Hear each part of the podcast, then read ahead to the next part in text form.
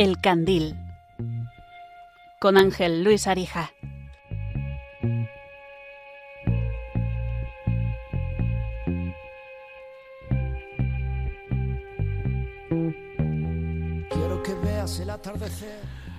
Buenas noches, queridos oyentes de Radio María y especialmente a todos los candileros que nos acompañan mensualmente, como cada tercer martes de mes a las 11 de la noche, abordando esos valores siempre orientados por todos ustedes con sus mensajes, con sus llamadas y con sus emails, con sus correos electrónicos. Les saluda Ángel Luis Arija al micrófono y les presento también a Paloma Niño que me acompaña como cada mes en un programa de El Candil. Buenas noches, Paloma. Buenas noches, Ángel Luis. Buenas noches a todos los oyentes, a todos los candileros que conectan la radio en esta noche de, este martes 20 de febrero y que nos van a acompañar por este camino que transitamos del, del mundo de los valores. En esta ocasión vamos a repetir, pero de una forma un poco diferente, ese valor del que ya veníamos hablando en el último programa acerca de la inocencia de la infancia y de, en concreto el valor de la inocencia. Así que antes de aterrizar, como le gusta a Paloma decir, este tema, vamos a ir con el sumario.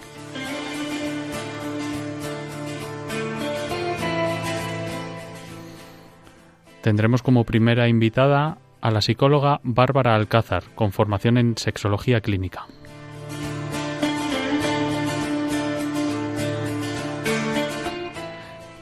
A la educadora social Marina Marroquí Esclápez.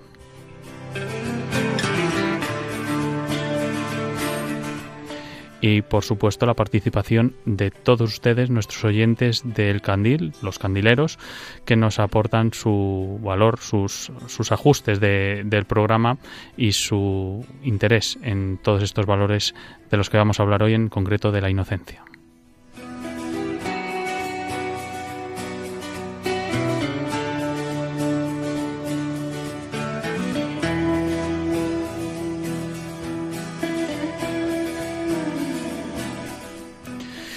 Como acabamos de decir, Paloma, pues bueno, nos pueden escribir mm, esos comentarios, esas ideas acerca de qué nuevos valores podemos abordar o qué ideas les surgen a ellos acerca de estos valores a elcandil@radiomaria.es y pues precisamente vamos a aterrizar este tema con un email. Hemos seleccionado uno de los emails que hemos recibido durante este último mes para introducir este tema de la inocencia. Pues sí, y además pues invitamos a los oyentes a que ese email sea también hoy nuestra vía de contacto en este programa, según vayáis escuchando las entrevistas ¿no? que, vamos a ir realizando pues a estas expertas en, un tema muy complicado que ahora diremos, pero que ayuda a, o que, pretende ayudar a proteger la infancia y a proteger la inocencia, el valor que hoy tratamos. Y así nos escribía José, que además nos envía saludos cordiales desde Zaragoza y que suele ser uno de los candileros que, que está siempre con nosotros en, el programa, ¿no? Y nos decía, mi más sincera enhorabuena a todos por esos 25 años de andadura proclamando la palabra de Dios en las ondas. Esto, bueno, se debe también a, que uno de los programas especiales que hicimos del Candil fue el especial 25 aniversario de, Radio María y, bueno, nos da también esta enhorabuena por, por esta celebración que sigue viviendo la radio durante todo este año 2024. Justo, el anterior programa, ¿no? El programa de enero. Eso es. Y luego nos dice, creo que el tema de la inocencia en la infancia es el tema que planteáis el próximo programa, que lanzábamos ahí alguna pregunta, ¿no? Reflexionando sobre la inocencia se me ocurren algunos aspectos de la misma. La inocencia de un niño se caracteriza por su candor, ingenuidad y ausencia de malicia, al no conocer aún de la existencia del mal. Tampoco sienten miedo alguno que les impida ser auténticos y confiados. Los niños no conocen todavía la malicia del mundo, es decir, son inocentes, ignorantes, más o menos hasta los tres añitos. Esa transición de la inocencia a la no inocencia sería en lo que habría que poner especial cuidado a la hora de transmitirle al niño qué clase de malicia existe en el hombre y en el mundo y cómo tratarla. Un adulto puede ser también inocente, pero de otra forma, una inocencia adulta que nada tiene que ver con la candidez o con cerrar los ojos, sería más bien una inocencia que comprende y entiende la malicia y la suspicacia de los hombres desconfiados y poco fiables. Es preferible ir por la vida de forma inocente, recorriendo el camino con humilde audacia, confiando en el prójimo, dándole espacio para que él también confíe, y en consecuencia encontrarse en un espacio de honestidad que va de la mano de la sabiduría. Aún así, seguro que nos engañarán alguna vez y nos decepcionaremos.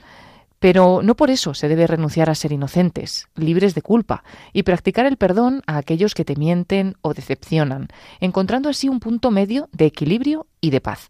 La sabia inocencia de Jesús es la que le llevó a decir en la cruz, Padre, perdónalos porque no saben lo que hacen. También hemos leído en las Escrituras que si no nos hacemos como niños no entraremos en el reino de los cielos. No es que Dios nos pida ser inocentes como un niño, sino inocentes que comprenden y buscan la verdad, el bien y la bondad.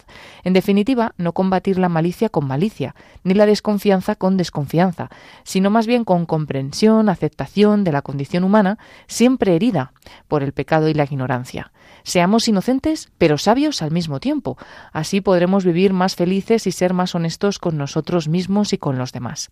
Películas conocidas como Los Santos Inocentes o Inocencia Interrumpida son bastante ilustradoras. Reitero mi felicitación a todos por esas bodas de plata y bueno, pues parece que me manda un saludo especial, dice un saludo especial a Paloma Niño por su sabia inocencia y por transmitir serenidad, sensatez, equilibrio y paz con su voz y su saber hacer en esta radio que es de todos y para todos. Bueno, José, qué comentario. Muchas gracias, se agradecen todos vuestros comentarios eh, que proceden también de, ser una buena persona, ¿no? Que, bueno, pues nos, mira con buenos ojos, con esa inocencia también. Mm, sí, y muy agradecido porque ha estado muy, muy acertado José de Zaragoza en todos, todos estos comentarios y nos viene muy bien, como yo les he dicho anteriormente, mm, para introducir este tema y para hacerles partícipes a todos ustedes. Así que les animo a que escriban como José a el candil arroba radiomaria.es, el correo electrónico elcandil arroba radiomaria.es. Muchas gracias, José, por, por bueno, pues enmarcar este, este primer tema o este tema que, del que vamos a hablar hoy y este valor sobre la inocencia. Nosotros vamos a abordarlo de una forma un poco peliaguda porque eh, este tema les va a tocar, creo, a muchos de ustedes la fibra y hay que estar muy alerta y, no ser ignorantes mm, ante él y, estar muy atentos. Aunque es un tema complicado, nos vamos a, vamos a abordarlo como podamos, ¿verdad, Paloma? Lo decía precisamente también José, este oyente, que, hay un paso ahí en el que pues los niños se encuentran ya que empiezan a ser un poco adultos y se encuentran pues con la realidad de muchas cosas que no son tan, tan buenas como, como ellos pensaban que, que, eran, ¿no? O que, bueno, pensamos que todas las personas son buenas, que todo a nuestro alrededor pues no hay tantos peligros, como él decía, hasta que se encuentran pues de bruces con la realidad y desgraciadamente en el tiempo en el que vivimos, pues esto ocurre antes de lo que de lo que ocurría pues antiguamente y además pues se encuentran con, con, temas tan peliagudos como el que vamos a hablar hoy que es la pornografía. Eso es. Y bueno viene muy al caso ese título de la película que nos comentaba José de inocencia interrumpida que bueno que, que es exactamente de lo que estamos hablando no de eh, esa interrupción de la inocencia. Mm, no quiero desvelarles más porque van a ser nuestras invitadas especializadas en ello las que nos, nos cuenten más acerca de este tema de la pornografía.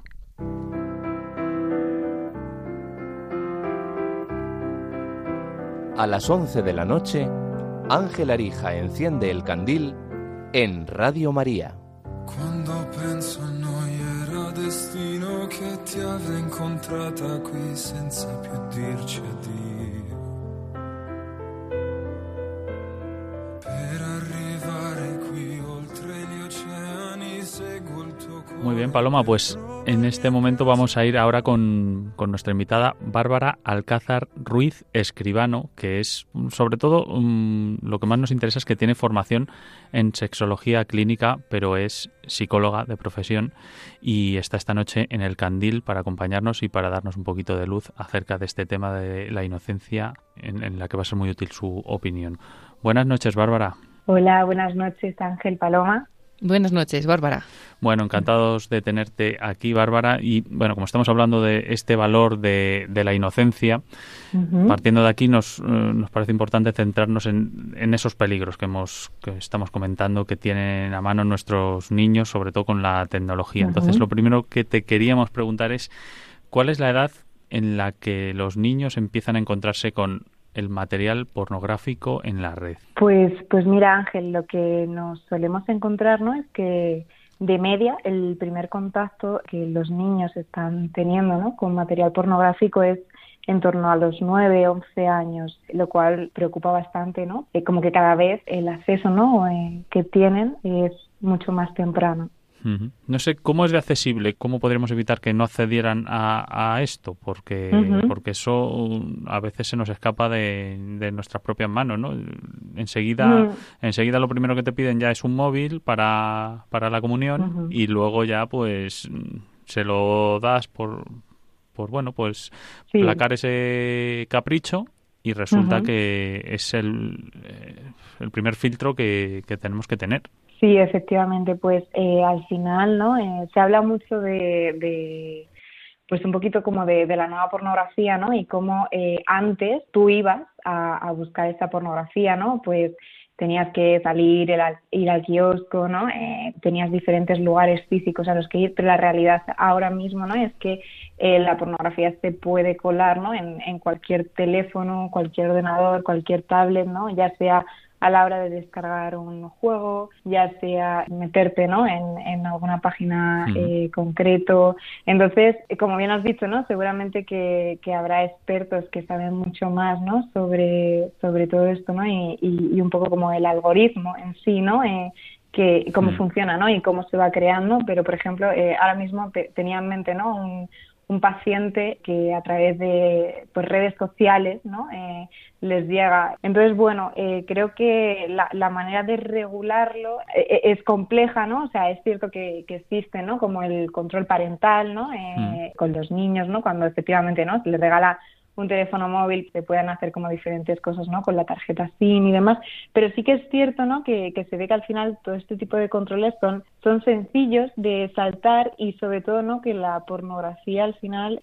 se, mete, ¿no? Eh, por así decirlo, mm, eh, de, de, cualquier manera, ¿no? Y, y como empresa sí que tiene como mucho acceso. Entonces, bueno, la regulación yo, creo que es compleja y sí que es cierto que si quieres te puedo comentar como una propuesta que, están haciendo. Eh, sí, te iba a preguntar, te iba a preguntar de hecho que si se está regulando de alguna manera o si se va a regular de alguna manera desde, desde fuera o desde algún campo gubernamental o desde no sé si la comunidad de Madrid, en, nuestro caso, desde más, más genérico o, a, nivel estatal, pero sí, cuéntanos, por favor. Sí, pues, pues mira, eh, hace muy poquito, ¿no? Eh, Alejandro Villena, que es eh, un psicólogo que colabora con, con una ONG que se llama eh, Dar una vuelta, pues estuvieron ¿no? en el gobierno haciendo una propuesta de regulación mm, con todo el tema de la protección de ley integral de menores y, la Agencia Española de Protección de Datos, que lo que está buscando es como eh, desarrollar un, certificado digital para que en el momento en el que eh, un menor ¿no? Eh, o una persona accede a contenido pornográfico, ¿no? haya como este primer filtro, ¿no? este certificado digital aparte ¿no? de, propuestas ¿no? más también de la mano de, hacer como educación afectivo-sexual en, en, familias y profesores porque pues también es muy importante ¿no? que los padres por ejemplo eh, y en, en, el colegio se pueda hablar un poquito, ¿no? De problemas, sí, ¿no? De la pornografía y, de qué hacer, oye, pues cuando de repente eh, a, uno de nuestros hijos, ¿no? Le, le llega estas imágenes, estos vídeos, ¿no? El, que también puedan venir a, hablar, ¿no? Eh, con los adultos de, de, lo que acaban de visualizar. Entonces, bueno, esa es un poquito como la idea. Mm. Pues ojalá que se pueda materializar y que vaya adelante, porque es verdad que también el tema de la pornografía, el gran problema que hay detrás es que al final es una industria, ¿no? Y que está intentando coger a los niños desde muy pequeños ya para que sean adictos, ¿no? A ese tipo de contenido y ya pues sigan en los siguientes años eh, eh, usando, ¿no? Y entrando en, esto, este tipo de contenidos y bueno, pues es muy bueno que de alguna forma eh, seamos conscientes, empecemos a serlo, le vamos a, dar las gracias, ¿no? A darle una vuelta a todos los psicólogos que estáis ahí ayudando a ello porque me parece muy importante y es que por incidir un poco más eh, para los oyentes que nos están escuchando, porque parece que a lo mejor decimos, no, pero mi hijo yo lo veo y yo creo que no, que él no está pendiente. No, si es que no es que tu hijo esté pendiente de eso, no esté pendiente, es que le va a llegar por alguna parte, porque es tan fácil como un anuncio que te salta mientras estás viendo un vídeo o un o que te mientras estás jugando a lo que sea. Y, y, es, y lo, escuchaba el otro día, es, simplemente están a un clic, a un clic en este momento. Entonces, qué importante es que se regule cuanto antes. Al final, ¿no? Eh, es, es, que se, se extiende y, y, es como una, una araña, ¿no? Que, que nos va envolviendo, ¿no? Y, y, nos va metiendo poco a poco. Yo quería preguntarte, Bárbara, para irnos un poco más a, tu especialidad, si hay alguna relación o, qué relación eh, está eh, entre establecida entre el acceso y la adicción a la pornografía con las agresiones sexuales que, que, están ocurriendo o si hay más o menos que antes de que existiera digamos una industria del porno mucho más avanzada como o desarrollada como estos días se ha experimentado primero a nivel cuántico hay más más agresiones sexuales que hace que hace unos años y, y, por otro lado es cuál es esa relación que, que, existe o si existe pues sí que es cierto no que, que se ha visto efectivamente no eh, ese aumento de de violencia, sobre todo, ¿no? de, agresiones sexuales eh, en los últimos años. No tengo un dato exacto ahora mismo, ¿no? Eh, pero sé que hay estudios ¿no? sobre ello que nos hablan. Y lo que nos ocurre en la psicología mm. es que a veces hablar de, de causalidad es es muy complicado, ¿no? Sí que vemos como, pues, eh, cómo influye, ¿no? Incidencias, ¿no? Y como diferentes variables, que es como en los términos en los que solemos hablar, que sí que se ve, ¿no? Que, que tienen como un gran impacto. Entonces, eh, si pensamos, por ejemplo, en los accidentes de coche, ¿no? Y el consumo de alcohol, ¿no? Pues todos sabemos, ¿no? Que a mayor consumo de alcohol, mayor probabilidad hay, ¿no? De tener un accidente de tráfico. Entonces, ¿qué ocurre? Que accidentes de tráfico hay por más cosas, ¿no? Eh, por otras variables, aparte de, de por el consumo de alcohol. Entonces, eh, podemos decir, ¿no? Como que en, en, cuanto al consumo de pornografía, ¿no? Y las agresiones sexuales, podríamos hacer como un símil parecido, ¿no? Y, me explico. Es como, claro, en el momento en el que yo estoy viendo, ¿no? Cierto contenido donde, sobre todo, ¿no? Eh, al final la, la pornografía tiene un componente donde se ejerce mucha violencia hacia la mujer, se puede acabar asociando, ¿no? Como ese placer, ese dolor, donde em, a, más uso, ¿no? A, más visualización de, de, contenido pornográfico necesito como cosas más novedosas que me generen un mayor impacto, eh, lo cual me puede ir llevando, ¿no? Como a esas agresiones. Entonces, claro, sí que hay estudios que nos hablan un poquito, ¿no? Como de, de estas correlaciones, pero no nos llegan a decir de manera exacta, ¿no? Eh, como te decía, que en psicología también es complicado que se hable de esa causalidad por así decirlo, pero sí, sí que se, se encuentra relación. Mira, y aquí hay un estudio muy chulo, creo que, que, solamente hay uno donde se midieron como los niveles de oxitocina en sangre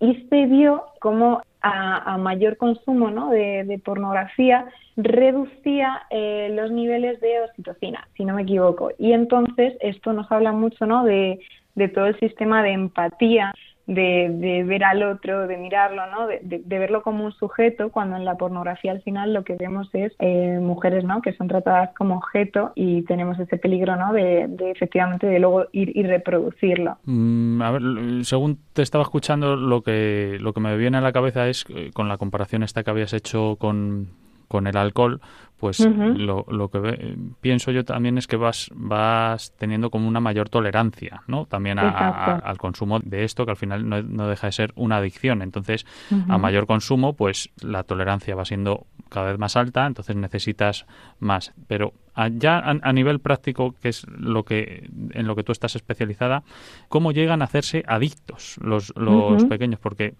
luego, luego comentaremos, nos adentraremos un poco en un documental que es muy interesante, que está dando mucho que hablar, de generación porno y es cómo están todos los adolescentes mm, y niños viviendo esto.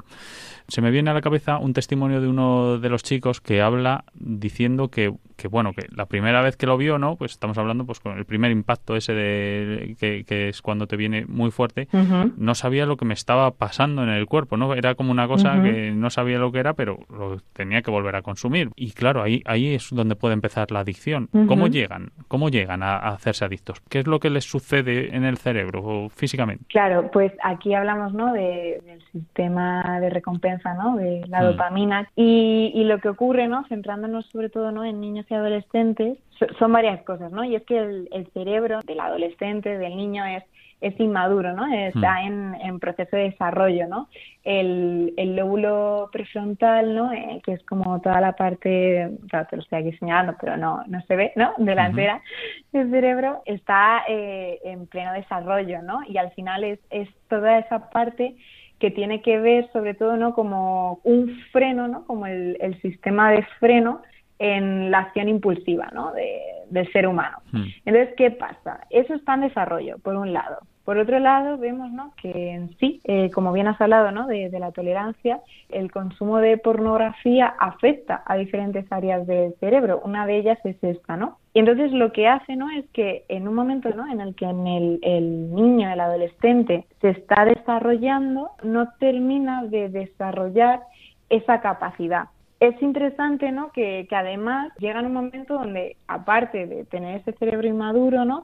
El, el adolescente y el niño está aprendiendo a sobrevivir, vamos a, vivir en el mundo, ¿no? Por así decirlo, a, a regular sus emociones. Está a lo mejor en, en un momento donde esa barrera natural, que es la inocencia, ¿no? De la que estáis hablando, eh, contra el mundo exterior, se va encontrando, ¿no? Poco a poco con, con algunos ya desafíos, o sea, la pornografía, ¿no? Es como que empieza a meterse ahí, ¿no? Y, y empieza a alterar, básicamente, ¿no? Pues un poquito el, el, el desarrollo de, de, ese lóbulo y sobre todo, ¿no? Los sistemas de dopaminas como que se alteran y cada vez necesito más contenido, más eh, extremo.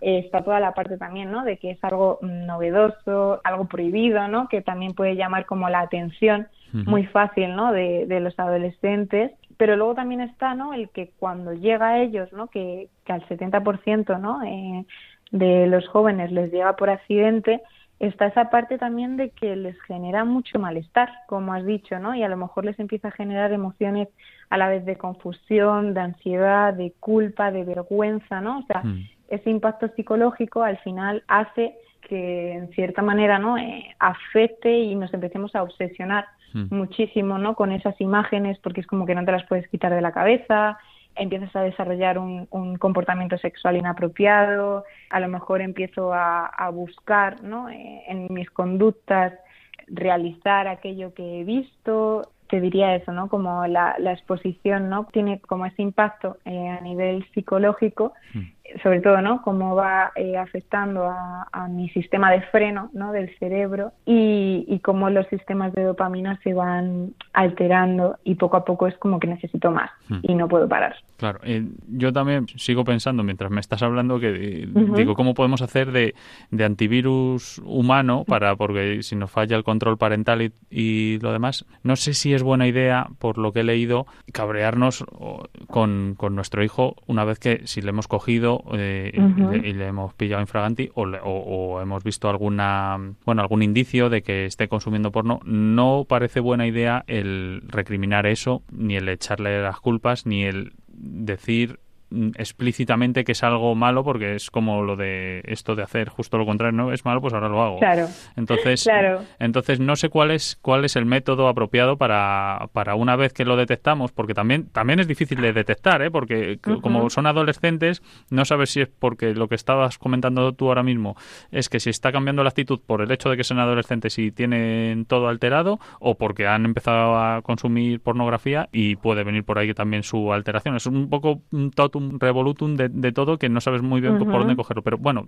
poniéndonos en el caso de que tengamos la certeza de que lo estén haciendo, que estén consumiéndolo, ¿cuál sería el método para aplicar? Pues voy. Y, has comentado algo interesante, ¿no? Y es que efectivamente, si yo en ese momento me enfado, le regaño, le quito el móvil, ¿no? Le persigo o, empiezo como a, reaccionar, ¿no? De esa manera, también tiene esa parte, ¿no? Donde es que puede causar, ¿no? Como todo lo contrario. Y es hmm. que eh, la pornografía al final, ¿no? Como cualquier adicción, lo que hace es como darnos como un refuerzo negativo, que esto básicamente es me quita algo que me genera malestar.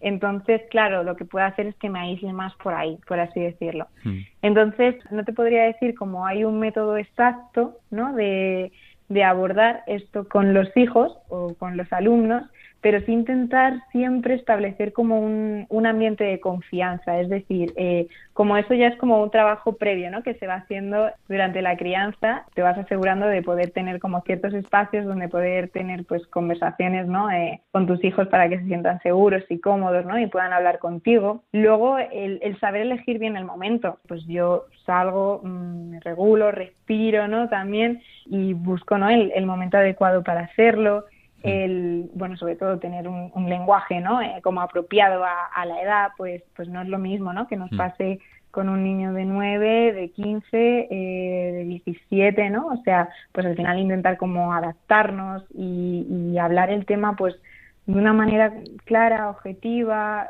intentar no ser como muy complejos, naturalizar mucho, ¿no? El mm. utilizar eso que ha pasado, algo de alguna película, serie, mm, algo que estemos viendo, ¿no? O alguna noticia y, poder hablar de ello, ¿no? De, manera natural. Mm. Yo creo que a lo mejor eh, apoyarnos en recursos, ¿sí, no? ¿no? Ya que te digo también un poquito de esto, pues el, el utilizar a, pues seguramente no hay, se me está ocurriendo en, darle una vuelta de mucho material por ejemplo no eh, que se habla en sí no de, de, cómo abordar estos temas no mm. con, con, nuestros hijos.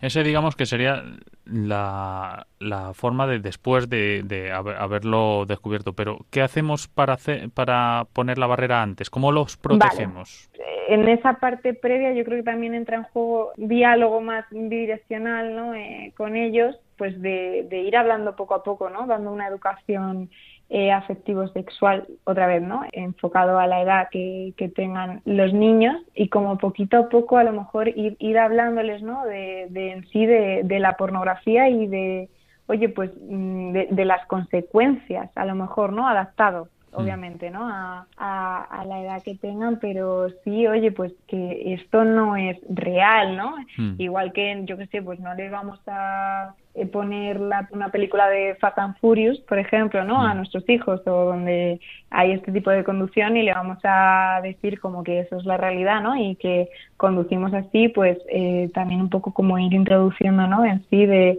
oye, que, la pornografía no es real, las consecuencias que puede tener, hmm. eh, todo muy adaptado. No sé lo que te parece a ti, Paloma, pero a mí me parece muy complejo porque mm, hmm. tal y como se va desarrollando la sociedad, que no sabemos ni las preguntas que, las que nos tenemos que hacer, porque va a tal velocidad que ahora con la inteligencia artificial me va causando una sensación de inestabilidad, de tenerlo amarrado todo, que, que creo que antes sí existía y ahora los padres cada vez tenemos, no sé, una, una menos formación porque no sabemos lo que viene y nos vamos nos, nos vamos achicando precisamente por eso está muy bien pues iniciativas como Dale una vuelta eh, este documental de que estamos hablando hoy de generación porno es decir dar a conocer porque al final muchas veces parte más de la ignorancia de todos no no solamente de los niños que son inocentes y que hay muchas cosas que no conocen y de repente se lo encuentran sino también de los padres o de las familias que nos pensamos que los niños están protegidos eh, y ahora mismo pues tienen puertas abiertas por todas partes allá donde haya una pantalla el otro día escuché una, una frase que decía, donde hay un smartphone hay porno.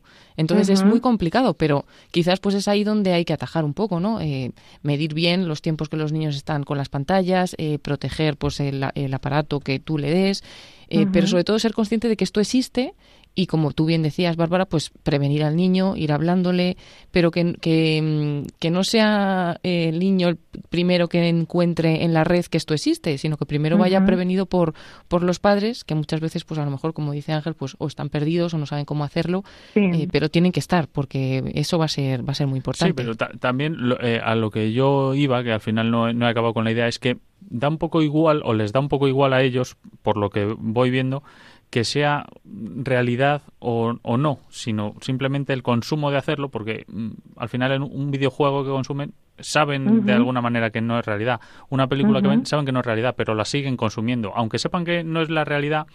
Eh, sí, está bien que, que sepan que no es la realidad pero aún así el consumo les va a afectar de una manera incontrolable, por así decirlo, porque un, un, videojuego al principio me acuerdo cuando salieron los videojuegos de guerra y todo esto, ¿no? Decían que podía aumentar la violencia, que no está demostrado que no lo sea mm, todavía, pero mm, me preocupa más que ese consumo se siga se siga haciendo de forma, bueno, continua y que eso sí que eh, bueno, es que creo que ya se está ya se está viendo que sí que está afectando no me quiero ir sí, mucho. Pero está afectando incluso a que, a que a lo que tú estás diciendo, es decir, a que los niños piensen que eso es la realidad.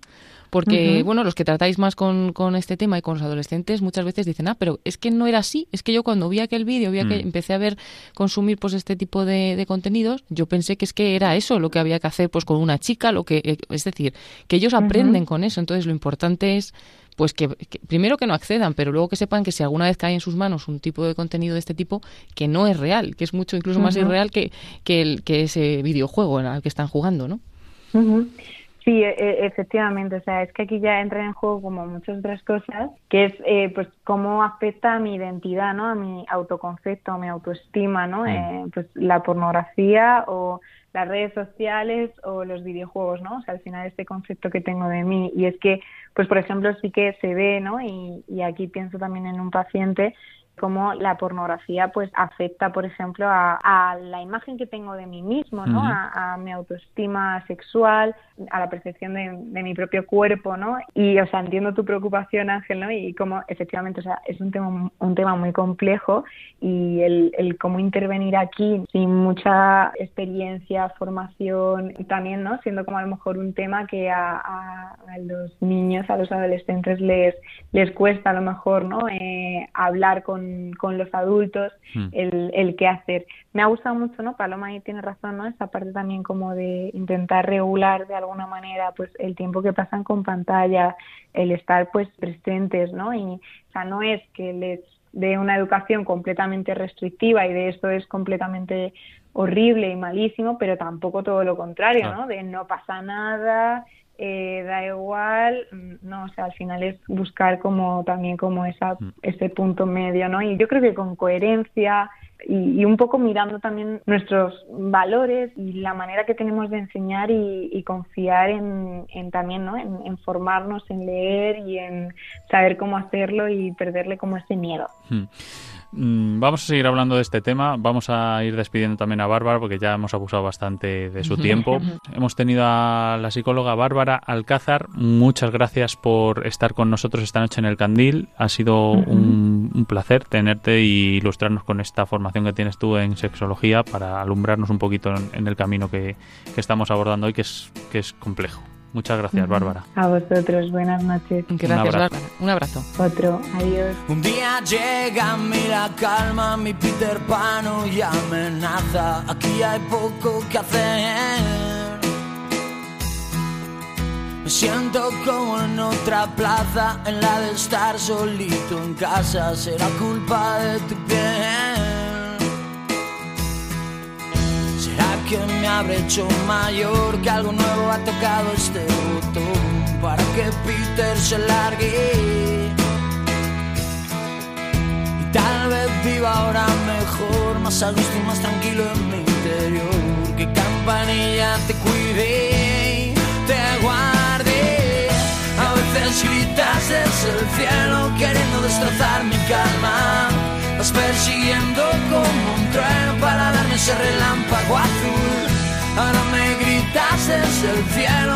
te encuentras con mi alma. Conmigo ya no entiendes nada, parece que el amor me calma, me calma.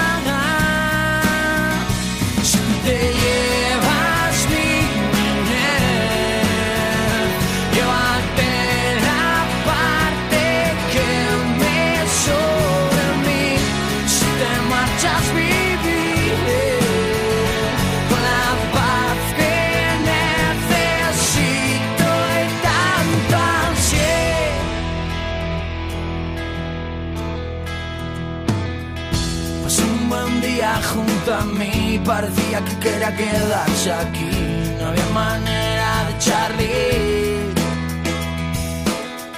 Si Peter no se quiere ir, la soledad después querrá vivir en mí. La vida tiene sus fases, sus fases. A veces gritas desde el cielo queriendo destrozar mi calma. Vas persiguiendo como un trueno para darme ese relámpago azul Ahora me gritas desde el cielo, pero te encuentras con mi alma. Conmigo ya no intentes nada, parece que el amor me calma.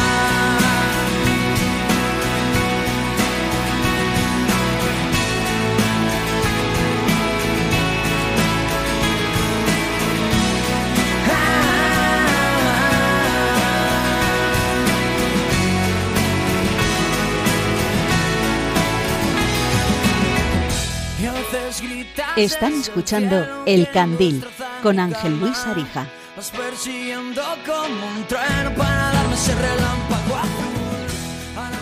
A continuación tenemos con nosotros en El Candil de esta noche a Marina Marroquí, que algunos de ustedes puede que la conozcan o yo al menos la he conocido así, por eh, el documental Generación Porno, en el cual está ella pues muy implicada, sale primer plano, por así decir, y es una educadora social que, bueno, tiene un monólogo acerca de todo esto de la industria del porno y nos cuenta mm, cómo ayuda a los adolescentes a, gestionar eh, este problema y esta realidad que tenemos hoy en día en nuestra sociedad.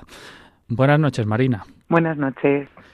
Pues lo primero que te quería preguntar es por qué o qué te ha llevado a ti a vincularte de esta manera tan profunda de forma profesional o personal o no sé cómo llamarlo, pero ¿qué, es, ¿cuál es tu leitmotiv? ¿Cuál es lo que te ha hecho a ti acercarte tanto a este tema? Bueno, yo el monólogo que veis en Generación Porno es eso, no es amor, que es un monólogo pues que llevo haciendo casi 10 años en la adolescencia de, de todo el país. Y bueno, mi motivación, por desgracia, es es que aprendí la violencia de género la práctica antes que la teoría, ¿no? Entonces yo sufrí violencia de género en la adolescencia y cuando me especialicé en eso y vi pues todo el camino que te lleva a no ver las señales, entonces, mm. bueno, básicamente el monólogo es el taller que me hubiera encantado que me dieran a mí antes de conocer a mi maltratador. Mm. Eh, y, y, mi salto también al monólogo son el sexo, al libro son el sexo y, y a un poco abordar este tema de la pornografía es que, bueno, mi, taller dura pues dos horas y media, ¿no? Imagínate, lo hago a lo mejor con mil adolescentes a la vez. Y lo que pasa cuando termina es que hay una cola muy larga de, de chicas llorando, contándome sus, sus historias, sus historias de maltrato. Y de unos años para acá, esas colas se iban llenando de mucha más violencia sexual, cada vez me era más difícil que, por ejemplo, imágenes que o situaciones que las chicas hace cinco años reconocían claramente como una violación o como que la estaban agrediendo, hmm. eh, hoy me lo, me lo pintan como deseable, como algo que les encanta, ¿no? Entonces, eh, claro, esa, esa normalización de la violencia sexual, pero después tantos, tantos casos de, de, abuso sexual cada vez más pequeños por parte de sus primos, de sus vecinos, de sus amigos, pues me hizo, me hizo analizar, bueno, la causa hace ya unos años de la causa de por qué ese cambio tan, tan, voy a, voy a decirte radical, porque es que ha sido muy pocos años.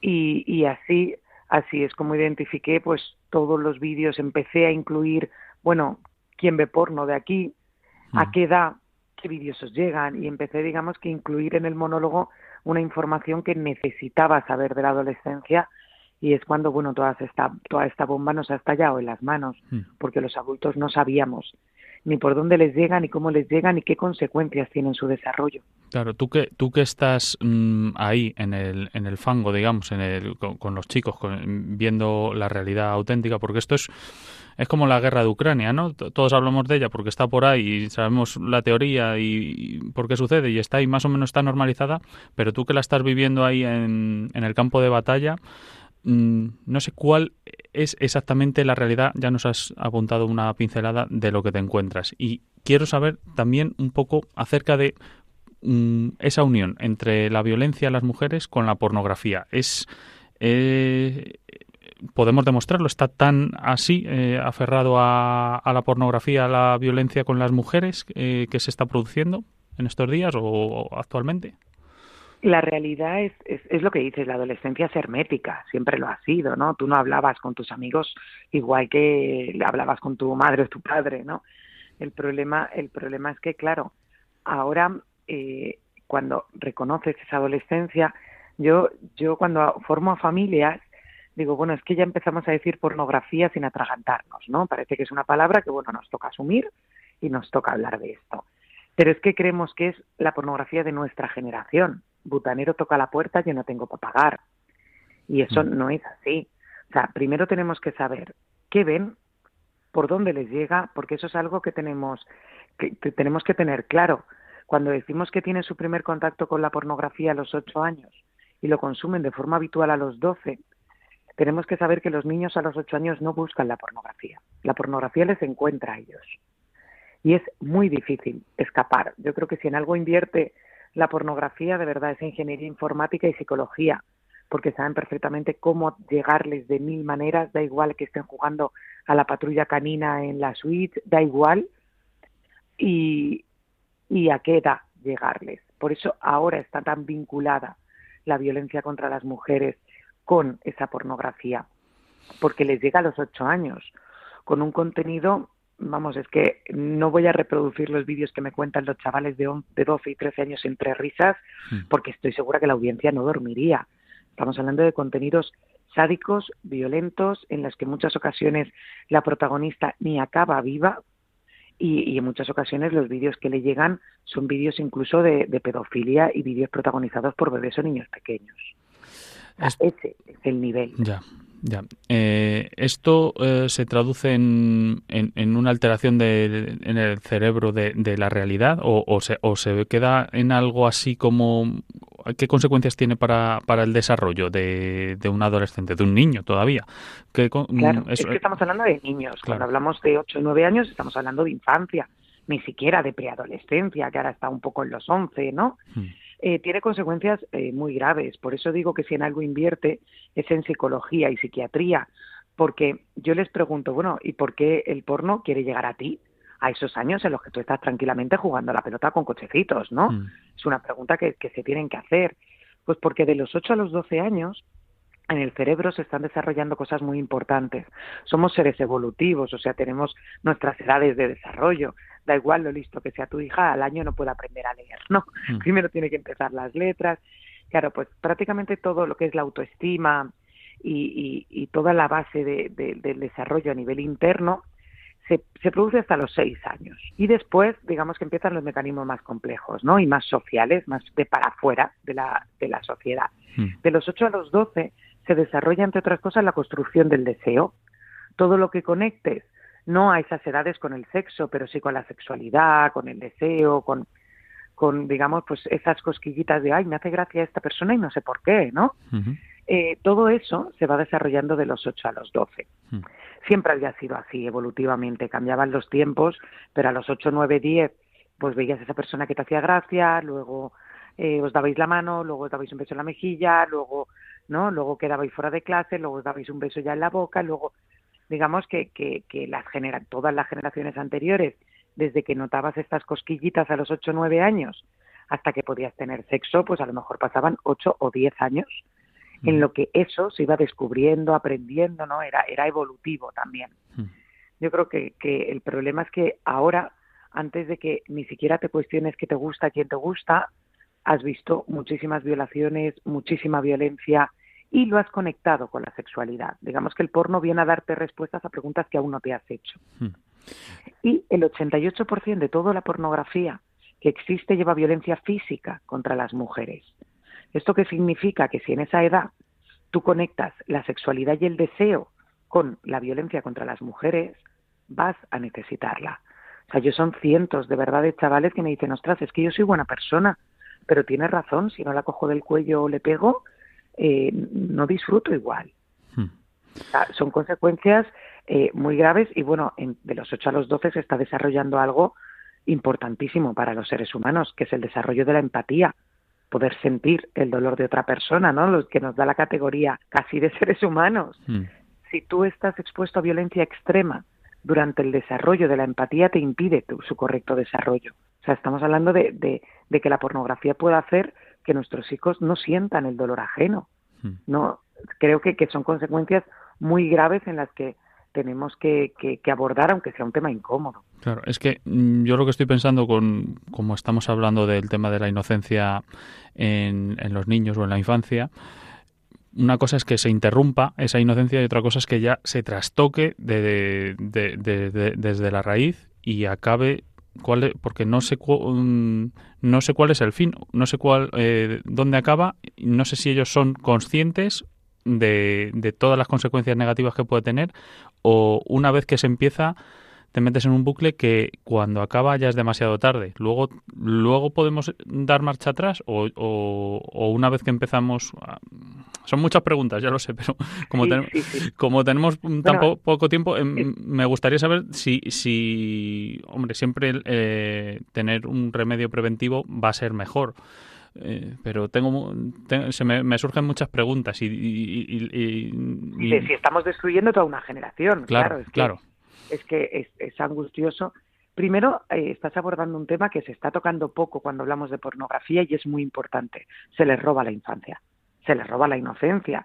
Al final es parte de los derechos de la infancia librarlos de ambientes violentos y sexualizados, ¿no? Es mm. parte mm. de dejarlos crecer en, en, una infancia feliz. Y eso se les, se les roba y es lo que dicen, no solo se les roba, se les pervierte, mm. porque no es solo que por motivos X, pues por ejemplo la guerra de Ucrania o eh, les robe una infancia que, que, tengan que sufrir algo que no que no sea que no sea justo, sino que, que además se, se les se, se, les enfrenta a una realidad que, que no están preparados para gestionar. Bueno, eh, primero es muy importante que las familias adquieran y aprendan herramientas protectoras, ¿vale? Para cuando esto llegue. ¿Por qué? Porque el porno no, no, tiene nada que ver con el sexo. El porno es violencia. Entonces, eh, cuando tú desarrollas, trabajas mucho la autoestima interna de tu hijo o hija, eh, le haces consciente del dolor ajeno, despiertas una mentalidad crítica. Yo entiendo que muchas familias dicen, hombre, pero yo no puedo hablar de sexo con mis hijos a esa edad. Es que tú no tienes que hablar de sexo porque el porno no es sexo. Pero sí puedes hablar de que algún compañero de clase te puede mandar un vídeo en el que hacen daño a un bebé o a una niña o a una chica solo por hacerse el gracioso. Y no está bien hacer daño a alguien o reírse de alguien. Eso sí lo puedes hablar con ocho años. Porque puedes evitar que el porno les llegue. Eh, pues mira, hasta que no se legisle bien, posiblemente no. Pero sí puedes evitar que lo interioricen y, lo, y, lo, y forme parte de su personalidad porque en esos primeros años el porno no tiene nada que ver con el sexo, es un elemento socializador. O sea, yo sé que esto está prohibido, yo sé que esto es de mayores, yo sé que esto no lo debería haber, se lo enseño a mis amigos en el patio y soy el rey del patio. Hmm. Pues el, después hay otro compañero que busca otra cosa para ser el rey del patio de mañana. ¿No? Entonces, al, principio, o sea, de verdad, eh, los adolescentes en muchas ocasiones tardan años en buscar el porno de forma voluntaria para excitarse. Tenemos años de margen, ¿eh? Lo digo de verdad y aún así nuestro cerebro no termina de desarrollarse hasta los 23 años. O sea, hmm. necesitamos eh, ser conscientes de que tenemos que hacer, poner el acelerador, hacer un esfuerzo educativo increíble, pero, pero sobre todo explicar las consecuencias, hacer una educación sexual real, conocer qué realidad ven, conocer qué pasa en los videojuegos a los que juegan, porque al final es que estamos en una sociedad en la que el amor y el sexo están en todas partes en la primera película infantil que ven hay una chica durmiendo y le da un beso y la despierta, ¿no? O en cada película que ven hay dos personas que se enamoran. Hmm. Eh, lo que pasa es que aún nos cuesta mucho hablar de esto. Ya. sí, sí, dime, dime, Marina. Yo creo que, que es un poco esta realidad. La adolescencia es, para mí es muy cruel porque se les trata como niños y se les exige como adultos. Hmm. Pero no hay un espacio en esta sociedad que te permita cuestionarte qué persona quieres ser qué valores quiero tener, qué quiero aportar a esta sociedad. O sea, digamos, cómo quiero ser yo y construirme en consecuencia. Eh, no, al final se van empujando por los referentes que tienen alrededor de influencers que siguen, youtubers, películas, series.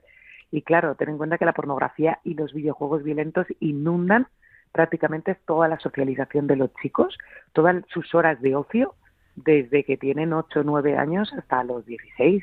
Mm, me da la sensación que estamos ante una especie de monstruo gigante contra lo, el, que es muy difícil luchar, eh, sobre todo económicamente, porque mueve muchísimo dinero en, todo el mundo, porque es una especie de pandemia global, mm, peor que la del COVID, porque la del COVID mm, tuvo su principio y su fin, más o menos, y en esta parece que estamos todavía en pañales porque eh, cada vez sigue eh, exponencialmente creciendo y no sabemos dónde va a acabar. Y lo peor es bueno todo lo que estamos hablando de las consecuencias. Y a mí lo que me da la sensación es que nos dan a todos un Fórmula 1 y nos dan una carretera por la que circulamos todos porque tú si tienes un Fórmula 1 o una moto de alta cilindrada y quieres competir hay, hay sitios para hacerlo pero si nos lo dan en la vida común y estás destrozando la vida a las personas pues nos afecta a todos también. Entonces, no sé si pasa esto o, tú lo ves de esta manera y, y si estamos en algún tenemos alguna posibilidad de legislar esto de alguna forma para,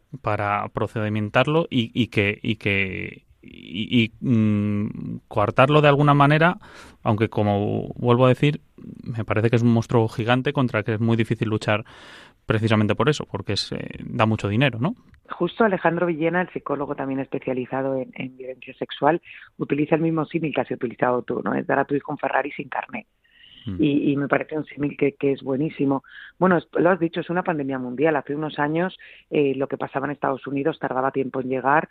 Ahora mismo es simultáneo. 40 estados de Estados Unidos ya han denunciado a, Instagram y TikTok porque la pornografía no es solo el porno.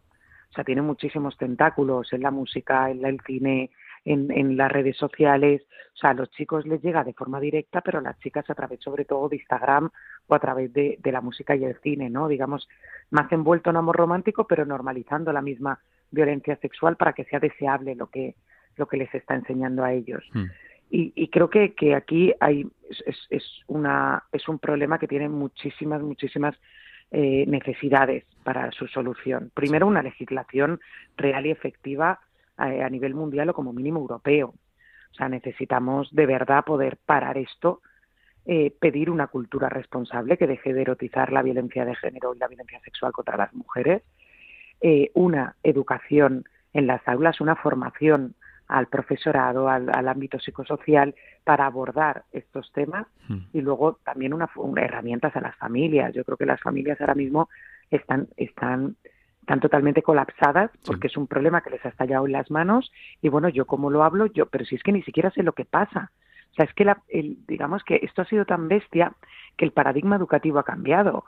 La educación siempre había sido pues transmitir unos conocimientos a tu hijo o hija para que se desenvolviera en la sociedad, ¿no? O sea, ojalá estudies, pero yo te enseño a hacer pan porque así la panadería siempre la tienes, ¿no? Pero es que ahora tienen información que tú no conoces.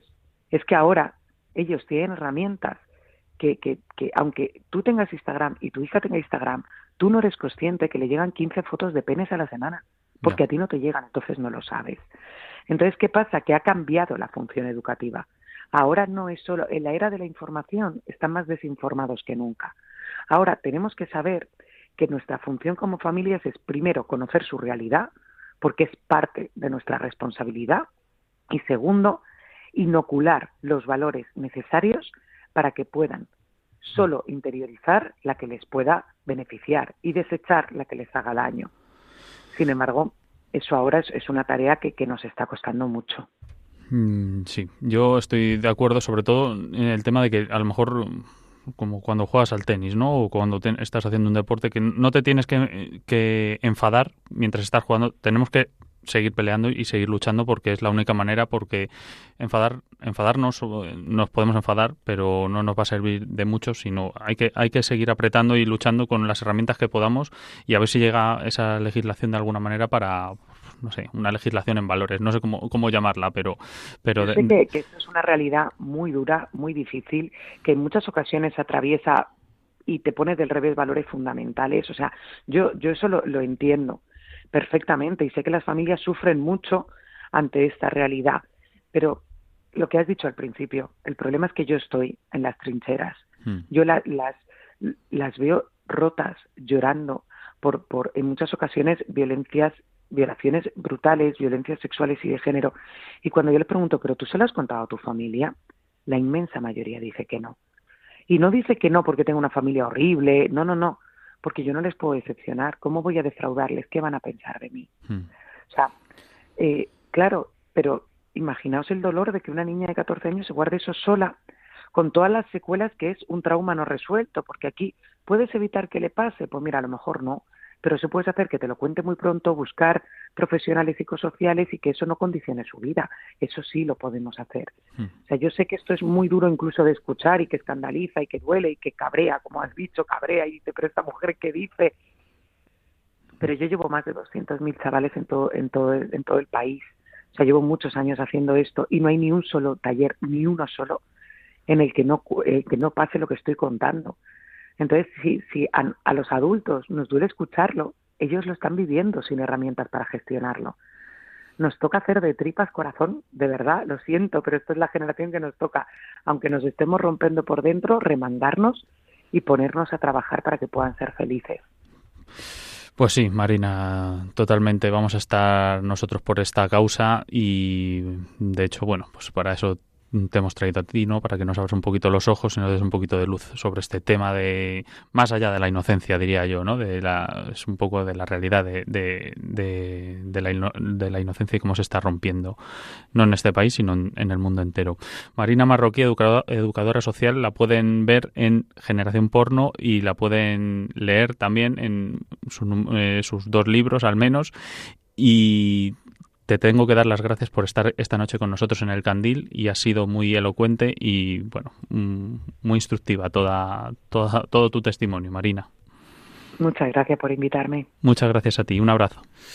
Pues mm, me quedo un poco con, con un sabor de boca agridulce porque por una parte sí que hemos abordado con, con detalles pero también de forma cruda todo el tema de la inocencia hoy y, y entonces mm, me queda el mal sabor de boca es por, por la realidad en la, la que tenemos enfrente y que muchas veces tenemos una pues un antifaz que no nos deja ver lo, lo, que está, pero no podemos tampoco obviarlo. No, creo que, que, era necesario, que se está teniendo actualmente en la sociedad un debate muy grande, gracias a Dios, en este sentido, con el tema de la pornografía. Ya pues nos han hablado durante las entrevistas también de esa iniciativa, Dale una vuelta, y tantos psicólogos y tantas personas, también como Marina, la última invitada, pues que están luchando ya por, por dar a conocer lo que hay detrás de este mundo de la pornografía, que es que si no te lo cuentan, no lo sabes, a no ser que seas estos pobres niños y, adolescentes que se están encontrando con ello de, bruces, con estas cosas tan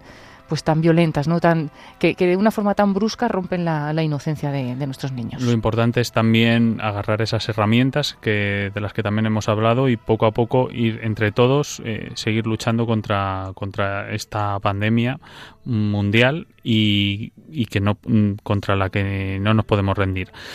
Les invito a, como hemos comentado al principio del programa, que nos escriban sus, sus apuestas ¿no? por, por los nuevos valores de los que piensen que podemos tratar o acercarnos en el candil arroba radiomaria.es, el correo electrónico de elcandil arroba radiomaria.es. Ya saben que pueden volver a escuchar este programa también en el podcast, buscándolo en la página web de Radio María, radiomaria.es, y también en Spotify, Apple Podcast, eh, Google Podcast y otras plataformas eh, de, de, podcast, pues invitados a que puedan volverlo a escuchar y compartirlo si les ha parecido interesante y a seguirnos también en nuestras redes sociales, buscándonos como El Candil de Radio María, tanto en Facebook como en Instagram. Muchas gracias, Paloma, por acompañarme esta noche y por hacer un candil más con todos los oyentes de Radio María. Gracias a todos los candileros y a todos los oyentes de Radio María. Que nos volvamos a ver. Déjame ver cómo me ven tus ojos. Quiero decirte que si hablamos de mirar, los ojos son de quien te los hace brillar. Así concluye El Candil con Ángel Luis Arija. Déjame ver cómo me ven tus ojos.